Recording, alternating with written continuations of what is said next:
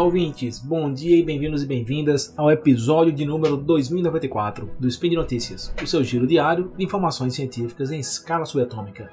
Aqui é o Márcio Ribeiro Dantas falando de Natal e hoje, dia 5 Irisia no calendário Decatrium e sexta-feira, dia 18 de agosto de 2003, no historicamente consolidado calendário gregoriano, iremos falar sobre bioinformática, evolução e organismos sintéticos. Toca a vinheta, editor. Speed Notícias.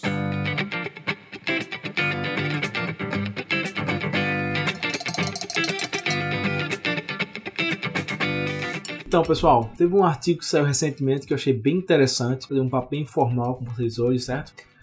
O artigo se chama Evolução de uma célula mínima, né? Evolution of a Minimal Cell. Ele saiu agora em 2003, em julho, e é bastante interessante. Antes de falar desse artigo e de um outro que também é bastante interessante, eu vou falar um pouco com vocês sobre o dogma da biologia molecular, a genética, para que vocês tenham uma compreensão melhor do que esse artigo apresenta e do, do que tipo de coisas interessantes eles, eles apresentam e, e trabalharam, e utilizaram, investigaram, certo? Não, eu não tenho o objetivo hoje de fazer algo muito aprofundado, técnico demais, pelo contrário, eu quero dar a base para que vocês consigam entender a parte legal, sem ter que se aprofundar muito, desse trabalho, certo? Então, assim, é, nós, de certo modo, temos um manual, certo? De, de, como o nosso corpo funciona, e geralmente a gente se refere a ele chamando de DNA, ou genoma, né? Todo o material genético do nosso corpo. Então, você já deve ter visto no colégio questão de ACTG, das bases, nucleotídeos, né? Enfim, cada célula nossa dentro do núcleo do ser humano, né, ela vai ter ali uh, os seus genes, né, o seu DNA, que tem instruções de como as células devem funcionar e como o nosso corpo consiste de células, né, todas com suas regrinhas, seus manuais, tem o nosso funcionamento. O, o que acontece é que esse, essa, esse DNA, né, esse genoma, ele é, ele, é ele é organizado, né, mas nós organizamos ele de um modo a entender, identificando algumas partes deles como genes, certo? Então, uma areazinha do genoma, o DNA chama de gene, porque aquela areazinha acontece alguns fenômenos, né, que é o dogma da biologia molecular, né, ela é expresso aquele gene, vai gerar outra molécula, que eventualmente pode ser que gere uma proteína que geralmente é a molécula funcional que a gente se refere, né? Então, genes seriam esses pedacinhos que têm algum uso, têm alguma utilidade. Ele, aquele pedacinho específico, ele faz alguma coisa, né? E assim, o, o, nosso genoma ele é gigantesco, né? O genoma humano tem mais de 20 mil genes, mas se você vai para plantas, por exemplo, aí o negócio fica muito maior, né? E evidente também tem organismos com um genoma muito mais simples, né? Só que imagina aí como é que é investigar uma célula humana ou uma célula de uma planta de cana-de-açúcar com vários e vários cromossomos, entendeu? É bastante complexo. E aí o que esse grupo, desse, paper, desse artigo, né, evolução da célula mínima, fizeram agora, e na verdade já fazem há um bom tempo, é pegar uma bactéria, certo? Que é o Mycoplasma mycoide, não sei como é a pronúncia correta, mas enfim. Eu não sou dessa área, trabalho como informática, mas não trabalho com bactéria, né? Mas achei bem interessante esse estudo. Eles pegaram essa bactéria, que é uma bactéria bastante simples, unicelular, então é apenas uma célula, né? não é como nós que é um amontoado de células, é uma célula única, um organismo unicelular. E eles pegaram o genoma dessa bactéria, que já é absurdamente simples comparado ao do ser humano, e eles ainda tornaram mais simples. Então essa é a parte de, de biologia sintética, de organismos sintéticos, né, dessa notícia de hoje. Eles pegaram é, esse organismo, tiraram bastante coisa do genoma, deixaram bem menos genes, bem menos áreas nesse DNA, certo? E colocaram de volta nessa dizer esqueleto pode confundir um pouco, mas nessa estrutura dessa bactéria, né? E era um organismo vivo, modificado, sintético, mas vivo, certo? E aí, como é que eles fizeram isso na verdade? Né? Antes de começar o próprio estudo, já eram outros estudos, né? Que era criar esse organismo, identificar quais genes são fundamentais, né? Eu poderia muito bem tirar todos os genes importantes, deixar os genes que são secundários, e evidentemente a criatura não ia conseguir é, se alimentar, crescer, se, se, dividir, né? Não ia conseguir manter sua estrutura até de existência, né? De, de estrutura de citoesqueleto e tudo mais.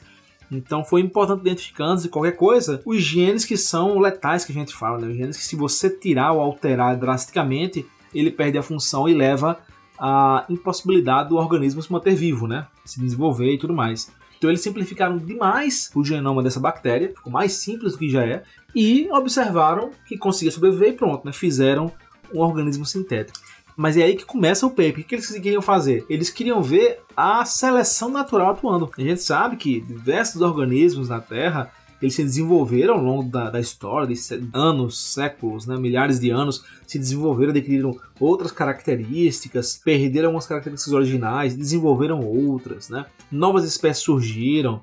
A teoria da evolução explica essas coisas, né? E a seleção natural é um dos modos que isso acontece. Então, ocorrem mutações no nosso genoma, no nosso DNA, uh, que até então, que essa é a segunda parte da notícia de hoje que eu queria comentar com vocês, né? Até então se dizia que as mutações elas eram aleatórias, certo? o que significa que algumas, alguns organismos teriam características diferentes que eram ruins para eles, só que aí que entra esses mecanismos da seleção natural e da evolução geral, né? Que um organismo que tem uma característica que, que traz um prejuízo para ele diminui as chances dele ter sucesso é, em termos de funcional de sociedade e deixar é, prole, né? Descendentes com aquela característica genética ou com a maior chance de desenvolver aquilo ali. Já alterações de características né, de fenótipos que eram que aumentavam o fitness, né? Da, da criatura, permitiam que ela fosse mais resistente, alimentasse melhor, caçasse melhor, se escondesse melhor, desse tipo, iria aumentar as chances de sobreviver o suficiente para deixar a prole, e essa prole teria essa característica, ou chance de ter essa característica, passaria para sua prole e assim por diante.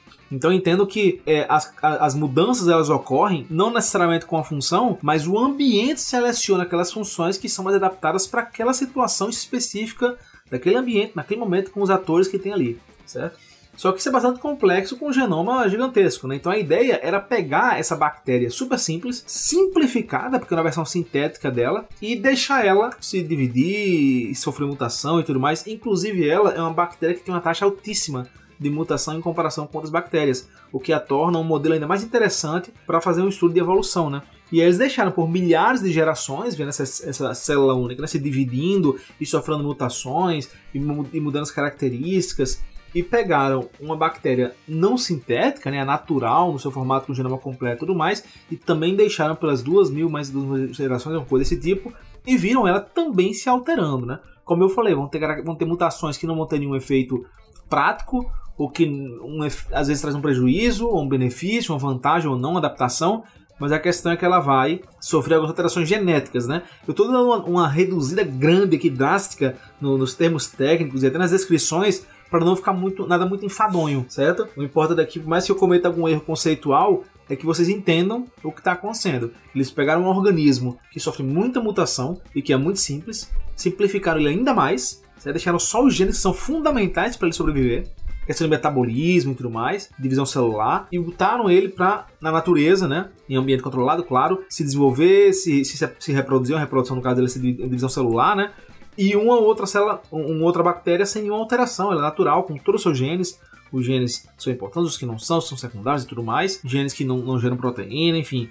E, e, compararam as duas, né? E é muito interessante, porque assim, é esperado que a célula que tinha bem menos material genético, tem até menos, é, no sentido de menos genes, né? E menor tamanho de genoma, tem até menos oportunidade para ter coisa nova, né? Porque assim, tem menos, menos pecinhas para alterar, para combinar, para fazer alguma coisa. Então era esperado que tivesse algum tipo de dificuldade. E de fato, em termos de crescimento, né, do tamanho da célula, aqui a sintética, que tem material genético reduzido, ela de fato teve mais dificuldade, ela cresceu menos do que a outra. No entanto, as taxas de mutações não foram alteradas, certo? e conseguiu, num ritmo até maior que a natural, é, aumentar o seu fitness, certo? Então foi um, um, estudo bem interessante que eles conseguiram mostrar, assim, ver em laboratório a, a, a seleção natural agindo, certo? E o interessante, tipo, esse encontro aqui, é que eles, é, esses, essas duas mil gerações né, na, na vida dessa, dessa bactéria, eles até têm um cálculo que compara com, com o equivalente seria é, em ser humanos, né? Tipo esse encontro aqui. Eles falaram que essas duas mil gerações bacterianas são equivalentes a 40 mil anos de evolução humana. Isso ocorreu no laboratório por 300 dias, né? Essas bactérias foram cultivadas. Então, assim, super interessante. E aí vem uma outra questão, né? Essa primeira questão é, nós foi criado um organismo sintético, né? Criou-se vida, digamos assim, com um material genético alterado que eles escolheram as características que eles queriam, que nesse caso não, não foi uma característica específica de eu quero isso contra isso, mas na verdade genes que são fundamentais para a existência daquele organismo, né? O mínimo de material genético que aquele organismo precisa para ele conseguir se dividir, se alimentar, né? Existir e, e ter as características que a gente se atrela ao conceito de vida. E aí observaram a seleção natural, viram toda essa questão das mutações, as taxas não sendo alteradas. E aí isso eu puxo um outro assunto que é interessante, que também é relativamente recente. É... Eu não sou da evolução, né, mas eu acho que de poucos anos para cá teve um paper que é de 2022 do comecinho, e eu acho que pelo que eu li, ele foi um dos, dos chaves né, né, nessa discussão, embora certamente outro, outros autores já deveriam ter falado sobre isso, que é a questão de mutação não ser algo aleatório. Existe um viés, certo? Por que eu estou falando isso? Antigamente se imaginava, como a gente via a mutação acontecendo o tempo inteiro, e ela acontece, né? vou até dar uma pausa para explicar para vocês isso. Neste momento, estão acontecendo uma quantidade gigantesca de mutações no seu corpo. Gigantesca. A questão é que o nosso maquinário de correção celular, ele é muito poderoso. Então essas mutações são, são corrigidas, então tem todo um mecanismo para impedir que essas mutações lhe tragam um problema. Evidentemente que quanto maior o organismo, enfim, mantendo tudo constante, né? Você com mais tempo sobrevivendo, então essas falhinhas, mais que sejam pequenas chances, com muito tempo, com muita célula, ah, para o mesmo mecanismo de reparação, porque geralmente alguns organismos como elefantes, eles têm mais mecanismos de reparação, então eles não têm mais câncer que a gente, por mais que tenham mais células e mais idade, né? Mas enfim, tem um mecanismo muito grande de reparação dessas mutações. Elas acontecem o tempo inteiro. E o, o consenso na ciência é que essas mutações aconteciam de forma aleatória, certo? Que elas estavam acontecendo o tempo inteiro e que quando eu falo aleatório é que se eu pegar o DNA, né, o, o genoma, o material da genética de uma célula e eu esticar ele como numa linha, a chance de acontecer uma mutação em qualquer das bases, em qualquer dos lugarzinhos desse genoma era a mesma. E isso não era tão, assim, o fim do mundo acreditar nisso, porque, como eu falei, vão acontecer mutações, algumas vão gerar alguma mudança no organismo e o ambiente vai selecionar as mudanças que sejam mais interessantes, certo? Então, se tá muito calor e essa habilidade lhe permite ter um desempenho melhor no calor, você vai ter um resultado, né, em termos de caça, de sobrevivência e alimentação maior do que organismos que não tem tanto preparo para um ambiente muito quente. Mas se vier uma nevada de repente, uma geada muito frio, já não é mais tão adaptado para aquele ambiente. Então o próprio ambiente selecionaria isso aí. Só que aí uma coisa que é super interessante e foi identificado na Arabidopsis thaliana, que é um, é um modelo, uma planta, é que existia um viés. Algumas áreas do genoma tinham muito menos propensão, né, probabilidade a sofrer uma mutação e eram justamente partes funcionais importantes para a planta, que faz todo sentido. Então isso meio que ajuda ao próprio organismo também não ser tanto, tão vítima, digamos assim, meramente do acaso e do ambiente. Então existiam áreas do genoma que elas eram menos ou mais propensas a sofrer mutação. E isso é muito legal porque quando você começa a, a ver detalhadamente, eu não vou chegar nesse ponto, mas como cada moléculazinha interage para as coisas acontecerem, você vê que tem muita coisa física, assim, de termos de, eu quero falar física no sentido de ter paredezinhas, digamos assim, certo? Então, por exemplo, o que é um gene ser expresso? Né? Aquela pessoa tem um gene que está se expressando. É justamente o maquinário celular, que são moléculas, conseguirem chegar lá e atuarem lá para transformar aquele gene em um RNA, que é um transcrito, e eventualmente traduzir aquilo numa proteína. Mas se eu tiver outras proteínas, outras moléculas impedindo, né, ao redor dessa área, impedindo que outras moléculas se aproximem, não tem como transcrever, né, expressar esse gene, certo? Isso a gente fala muito da questão da epigenética, que são essas moléculas que ficam, né, estruturas que ficam ao redor do, do, do, material genético, e você vai ter várias questões epigenéticas aí, modificadores, eu não vou entrar nesse detalhe, mas assim, tem muita coisa que tá ali quando você vai olhar de pertinho. E aí o que eles viram era isso, que epigeneticamente falando, existiam estruturas que faziam algumas áreas do DNA serem mais propensas ou não a sofrer mutação. E isso é muito interessante. Porque observando essa questão que tem um viés de mutação e observando esses organismos muito simplificados, sofrendo mutação, sofrendo seleção natural, vendo a evolução deles, você consegue extrapolar isso para organismos um pouco mais complexos e dependendo da toda a metodologia e aparato de infraestrutura técnica, né, material que a gente tem, eventualmente isso pode ajudar a compreender até a origem de várias espécies, até N questões importantíssimas até de saúde humana, né?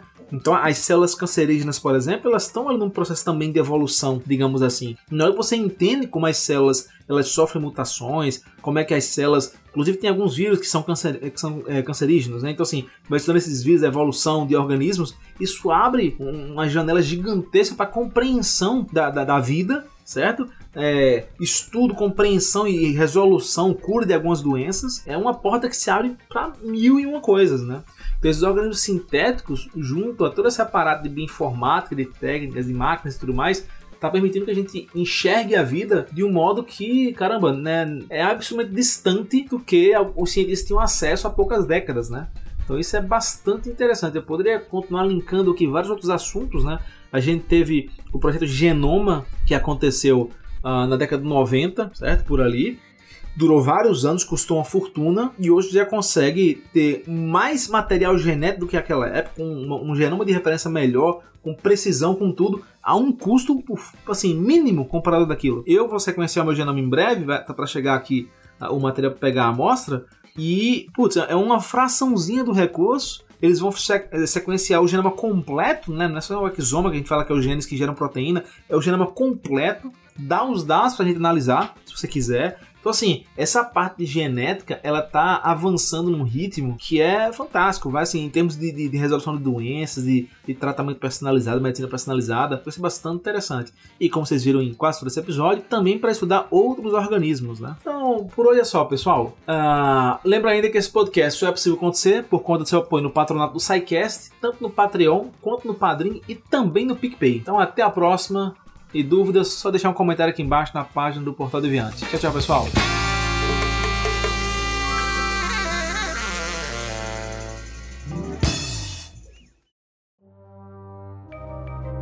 Este programa foi produzido por Mentes Deviantes. deviante.com.br